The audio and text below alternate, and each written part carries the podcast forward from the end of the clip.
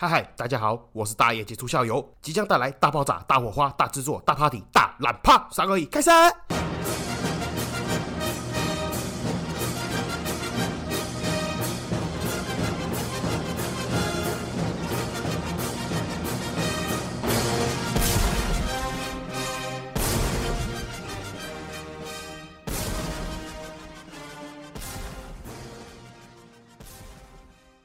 嗨嗨，这里是社会观察日记，我是大家就欢迎回来。好，先这个开始之前先讲，我现在这个前面讲说我今天要讲什么内容，聊什么内容嘞，讲的有点心虚哦，因为每次嘞，我好像开头讲什么话题，后面有时候甚至连提都没提到就收尾了。好，最近有被这个听众朋友们靠摇，但是你要理解啦，我真的不是故意卖关子，我也不是故意就是拖台前啊，骗你听下一集之类的。应该这样讲啦，我现在这个节目的形态流程就是我会想一个要讲的主题。之类的，然后就开麦开始乱录，我甚至现在也懒得写什么大纲之类的，所以有时候开麦录到一半，突然哦一个灵感横空插进来，想要讲个什么，谁知道嘞？这样讲着讲着，一里早婚，里三早婚就这样子过了，然后看一看嘞，时间也差不多了，就直接收尾了。不过呢，我还是必须要讲了。如果你真的真的想要知道我这一集到底要讲什么嘞，这个主题大纲嘞，我其实都会写在标题。你各位没有发现说为什么我的标题都特别长吗？我都会叉叉叉叉字叉叉叉叉字叉叉叉叉，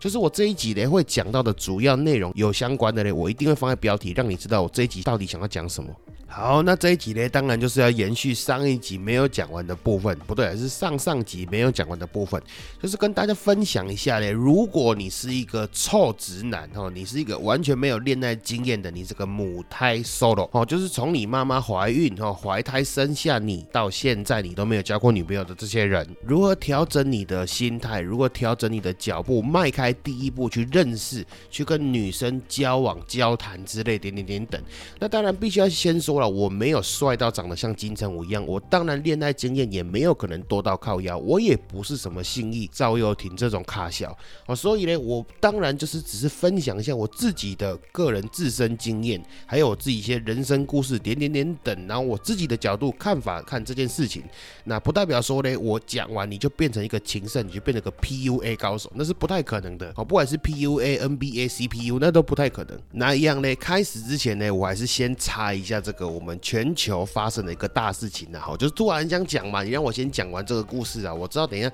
大家可能听众朋友怕我这个讲完讲到后面内容又跟原本应该该讲的不太一样。但是最近呢，因为看到太多人在洗了，我觉得真的是心有戚戚焉的。然后后面我会解释为什么。那还是想跟大家分享一下，主要就是在讲这个 FTX 这个全球第二大的加密货币交易所爆炸的事情。那当然啦，你在我这边呢，你不会听到什么太专业的见解或分析之类的。好，因为我跟你各位有输钱的一样，都是一个小韭菜而已。如果你是要听这个 FTX 到底为什么爆炸的详细内容嘞，麻烦你可能要自己去这个 Google 查一下新闻。又或者是说去找其他的这个财经大神、投资大神，他们都会有分析报道哈。因为这个全球这么大的一件事情，因为说真的啦，就我自己的理解啦，我也不知道到底对不对啊。我也怕我讲完之后呢不对，结果被打脸。但是我还是先讲一下我自己的认为，我的认知啊，应该是这个 FTX 的老板呢谎称说他有办法有这个资金可以接受嘞大规模的砸盘。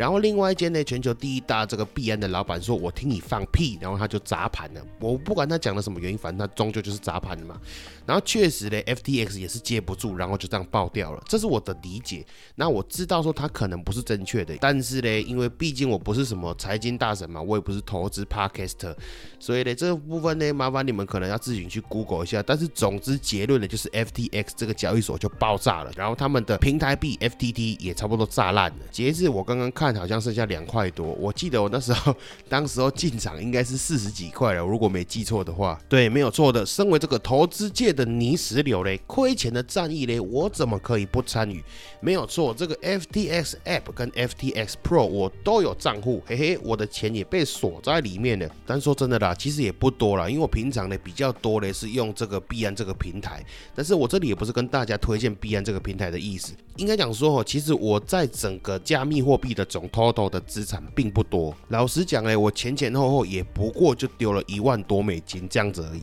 当初呢，其实就是抱着一个尝试新东西的心态，然后丢一点钱进去，想说呢，反正讲难听一点，一万多块美金不见就不见了，它也不会影响我生活，我也不会太难过，然后就玩玩看嘛。所以那时候就开了这个币安跟这个 FTX 的账户，然后其实我也没有什么在操作，我一般呢就是都买大币，买进来之后放着，然后能质押的质押，能买那个币安的理财产品的话就买，然后呢，不然就是记在这个 FTX App 里面去领这个五趴八趴的利息。我就是人家戏称开玩笑说这个史上利息最低的老鼠会，所以那时候呢，FTX 被关厕所的时候，我里面的资金讲实在话啦也不多，其实加起来也不过不到两千块美金左右。所以当时候我知道这件事情的时候，大概是事情爆炸那天的凌晨两点了，台湾时间凌晨两点。我就想说，不然我把那个 FTX app 里面的钱转到币安，那确实呢有扣款记录，我的这个比特币有扣掉，但是呢币安没有转进去的记录。那当然啦，主要是因为我的金额不大，所以我那时候的想法就是说，如果真的这几万块不见了，这几万块台币不见的话，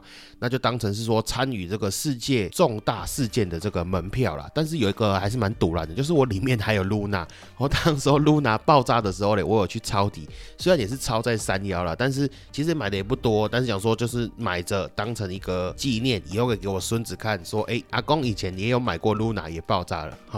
但是呢，随着这个 FTX 爆炸嘞，我这个 Luna 呢也不知道何去何从了。反正至少我有截图，哦，以后还可以给这个孙子看一下阿公当年的这个截图。那当然了，主要今天不是要讲说我这个 FTX 啊被关厕所亏多少钱，还是我加密货币的投资问题。主要是我想讲哦，就是在这件事情发生之后啊，我有去加入那个 FTX 的受害者自救会。然后其实啊，看到里面很多人的发言啊，其实真的替他们很难过了，真的不是戏虐，不是开玩笑，不是跨水小，是真的替他们很难过。因为我看到很多人真的是三十万美金、五十万美金、一百万美金这样在亏，然后真的是户头，你这一辈子你辛苦劳力工作的积蓄、投资的积蓄，全部一瞬间就归零。更甚者，哦，更夸张的是，还有看到有些人是信用贷款，然后拿房子去抵押房贷，全部压进去这个加密货币，然后他爆掉了。他说他不知道怎么跟老婆解释，不知道怎么面对。还有人说他一直跟他的老婆道歉，毁了他们的未来，点点点等。然后也看到一个中年人，他说他跟他老婆两个人辛辛苦苦存了三十五万美金，放在这个 FTX 里面，就是准备要收利息而已，结果全部都亏掉，是他们人生的大半积蓄，全部都亏掉。本来是要留留给儿子买房用的。我记得我这个之前有分享过了，但是这里呢，我还想再分享一次。其实呢，当初进入市场呢，当然股票也有玩，但是当时候的心态比较没有那么成熟，也没有那么积极的操作，所以全部都买大公司，然后是以纯股作为这个目标。期货的部分也有接触，主要是我们的工作性质的关系，做银楼嘛，你有时候会需要有这种避险的需求，所以我去放空黄金期货，或是做多黄金期货。那这个有在做海外期货啦，做原物料期货的朋友们就会知道，在这个当年呢，石油跌为负值之前呢，有一段时间哦，贵金属大暴跌。我那时候玩白银期货，白银期货呢价格跌到历史新低，我记得好像跌到十块、十一块左右。我永远记得那天呢，晚上哦，晚上还下雨。我人在台中市区，从台中市区开回我家的路途大概是四十分钟左右。那段路呢，我开了两个多小时，因为我一边听着广播，我一边看着我的账户收到了 email，我被断头了。我的期货账户户头，我的名字，他写说警告杨叉叉。哦，你的这个期货呢已经被强制平仓了。然后我看到我的户头喷了几百万，里面剩下几十万，我所有的积蓄都赔进去。我跟你讲，那个当下你真的没办法思考，你就是眼睛看着前面，然后你在开车，机械式的开车，你也不知道你到底要开去哪里，但是你就是在开车。然后你的脑袋瓜一片空白，然后你会感受到你的脑袋很像会发出这种嗡嗡嗡的声音。哦，它很像那种怎么讲不适感呢？那个不舒服的感觉，它很像浪潮一样，一片打过来，然后慢慢消退，然后在第二片打过来再消退，很像个浪这样子一直拍打在你的脑袋里面。那当然也可能是我的个性关系，我个性可能比较开朗，比较积极面对，所以当下很难过，过了几天很难过，过了一阵子，我记得好像也不到一个多月吧，我就开始活蹦乱跳了。然后就突然想到，其实我股票嘞，从二零一八年开始接触。那当然，因为当时候对股票这个素养啦、素养跟专业不足不够，所以我当时候的玩法其实真的都是靠内线消息。又碰巧嘞，因为可能朋友比较多，所以内线消息比较准。然后买了又真的都赚钱。虽然讲是这样讲啊，但是其实因为你自己对这种东西不了解，你也不敢压大了。你如果有听过人家名牌就知道，妈谁敢跟名牌让他压身价？那个你笑一个。但是应该这样讲啦，虽然压的不大，但是也因为朋友报名牌，我从二零一八年一直到我期货断头二零二零年的这段期间内，我的净值都是增加的，都是在赚钱的。所以我对股票市场呢就相对比较有信心。而也是因为这样的关系呢，我就把我期货断头剩下的几十万呢，也全部转到了股票户头里面，想要从股票市场里面呢继续把钱捞回来。那后面的剧本就如同大家所知道的嘛，二零二零年疫情大爆发，那因为我当时候我的期货户头刚被断头没多久，我也没有钱去买股票，所以我很幸运的就闪过了这一波。然后之后呢，就是如同剧本一样的，就是大多头嘛，疯狂大井喷嘛。那刚好又结交了我这个投资大神朋友，也不是也不是说结交了，就是我们认识很久，只是以前呢没有对这块过多的去深谈了解啊。只是后来我发现他的股票操作技巧真的很厉害，所以我就请他教我嘛，或是请他分享一些资讯。那时候就是方法对了嘛，又环境对了，刚好当时候的情况呢，就是适合这种动能交易的操作方法嘛。那一开始赚到钱，有尝到甜头了，当然我又。行光开西多啊，我就是直接解了一个定存，丢了一两百万进去，然后呢，那时候这样一路翻翻翻翻翻翻到后来呢，我的总资产约莫翻到，我记得是按二十二倍左右了。到这个二零二一年年中的时候，最高的时候应该是比我原本入金的时候本金多了二十二倍。那我相信呢，很多听众朋友听到二十二倍，一定会觉得我在胡乱，还是我诈骗集团，我是不是要骗人的？没有，我跟你讲，真的没有，而且我也非常的不建议、不推荐。其实讲难听点，我就是幸运。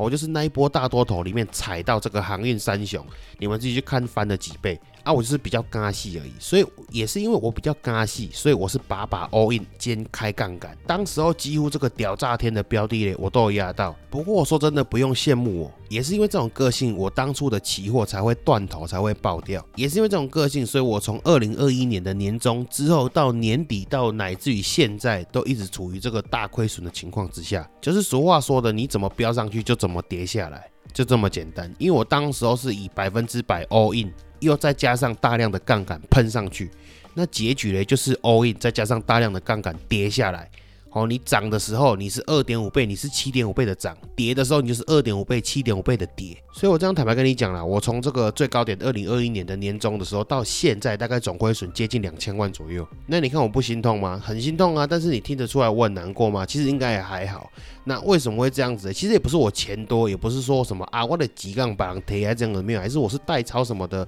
哦，钱不是自己的都不会心痛。我敢跟你讲，我亏掉都是我自己的钱。亏这种大额，我当然曾经也很难过，也很失望。我甚至有一段时间呢，消失在网络上面。那阵子呢，我都不太想跟人家聊天讲话。哦，就是这个钢铁股跌烂那一段时间呢，大概是去年年底的时候。那其实我也不是要分享什么心灵鸡汤啦，分享正能量什么点点点等，有的没有的。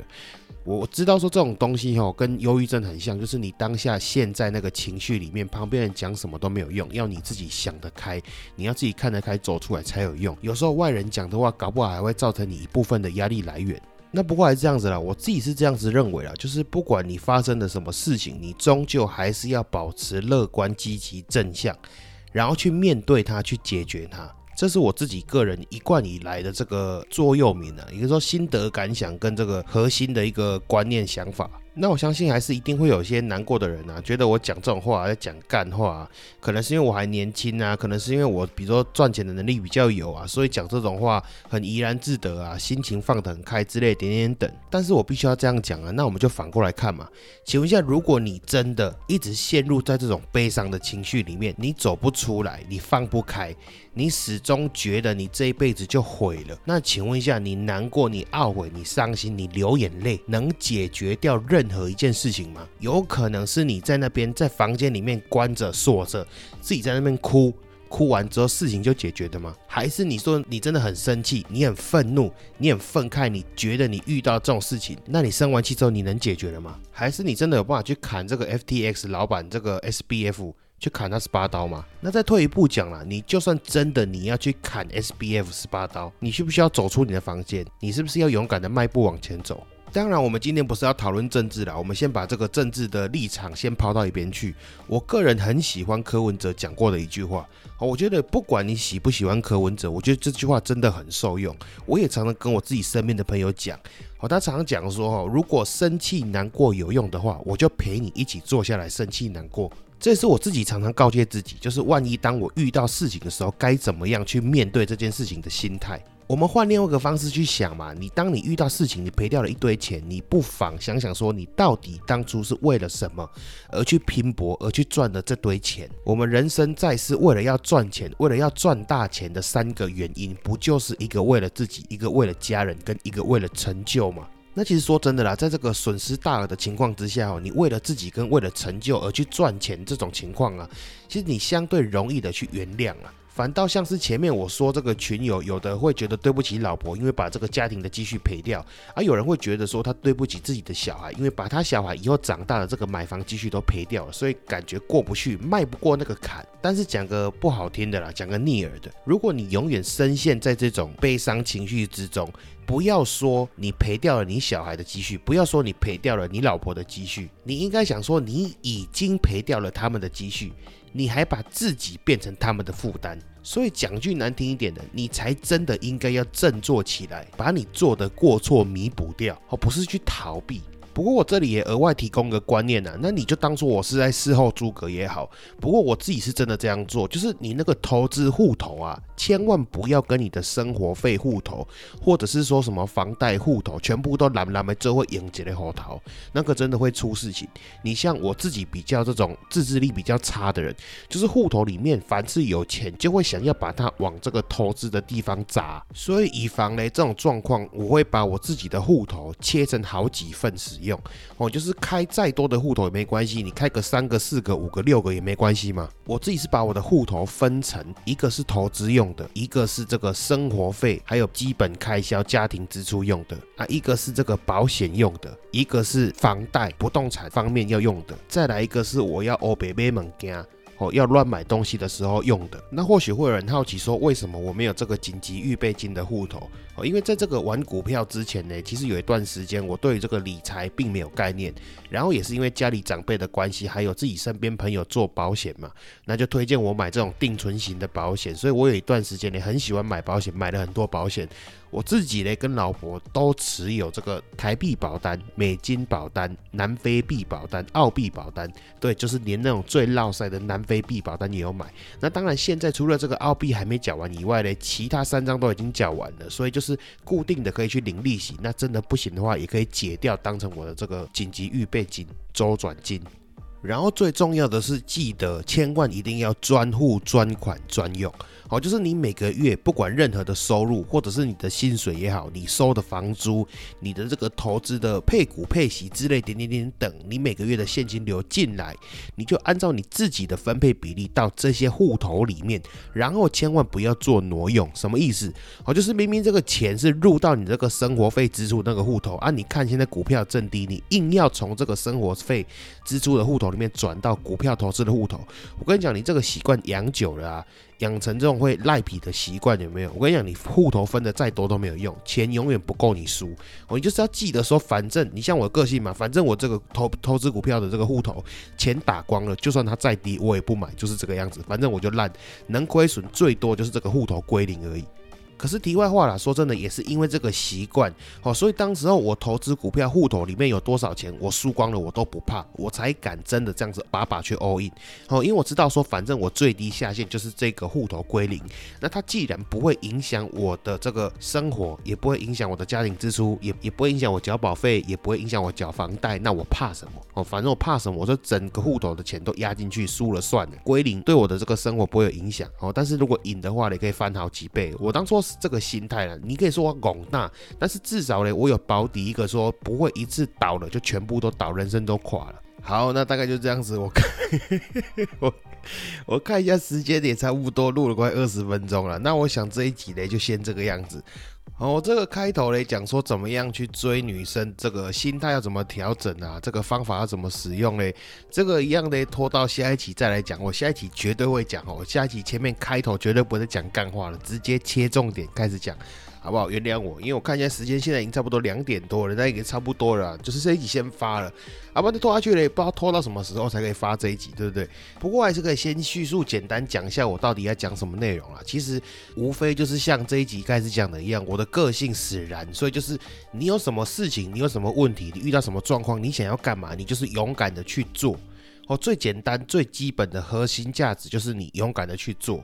什么意思？就是你，你就算好了，你真的是一个很棒、很优秀、很厉害的人，那你如果不去表现的话，谁知道呢？哦，你期待，你真的会期待说有人去发掘你吗？你以为你是怎样千里马？你在等伯乐吗？你知道，就是常常有人会私讯我，或者是在我们那个听众群的时候聊天，就会问说：“这个大叶哥，那我喜欢一个女生啊，她怎么样怎么样啊？那可是我不好意思啊，我会害羞，我不敢去，我会觉得丢脸，这样有的没有？干，我跟你讲，你喜欢她，你就是直接上好吗？你不去表达你自己，对方怎么会知道呢？你去想想干嘛？你工作面试的时候，你不表达你自己，面试官怎么知道你到底是怎么样的人？又或者是像是你要面试入学的时候，你不跟你的面试老师讲说，你到底为什么会？来这里，你为什么选择这个学校？你为什么选这个科系？老师怎么会知道你到底是什么样的人？你说你怕丢脸，你怕出丑，难道你现在这个样子就不丢脸就不出丑吗？你看着你的女神被人家拔走，被人家接走，那难道你就比较高尚吗？你就比较高光吗？没有，跟你讲，讲好听一点就是低能，讲难听点就是低能中的低能，就是这样子而已。除非你说你男生长得超级帅，女生你长得超级漂亮，那我没话讲。不然你想想干嘛？工作、读书，任何一项东西都需要主动的努力哦。投资都需要主动的努力，凭什么？凭什么你要去追求男生女生？你要去谈恋爱，你不用努力，你不用主动表示，然后希望对方可以从一些日常的美感，还有一些小小的线索里面发现说你喜欢他。哇，你讲你讲赛卡劲啊！好，那大概就先讲到这里了。那这剩下的嘞，我就留到下一集再讲了哈。不然再讲下去嘞，这个越讲越激动，时间也晚了，已经两点多，我真的是已经有点爱捆了，开始在胡言乱语了。反正最后一句话嘞，就是你喜欢他，就是把握住机会，然后表现你自己。OK，宝贝，爱你们各位，也预祝这个天下有情人终成兄弟姐妹。再见，拜拜，周月。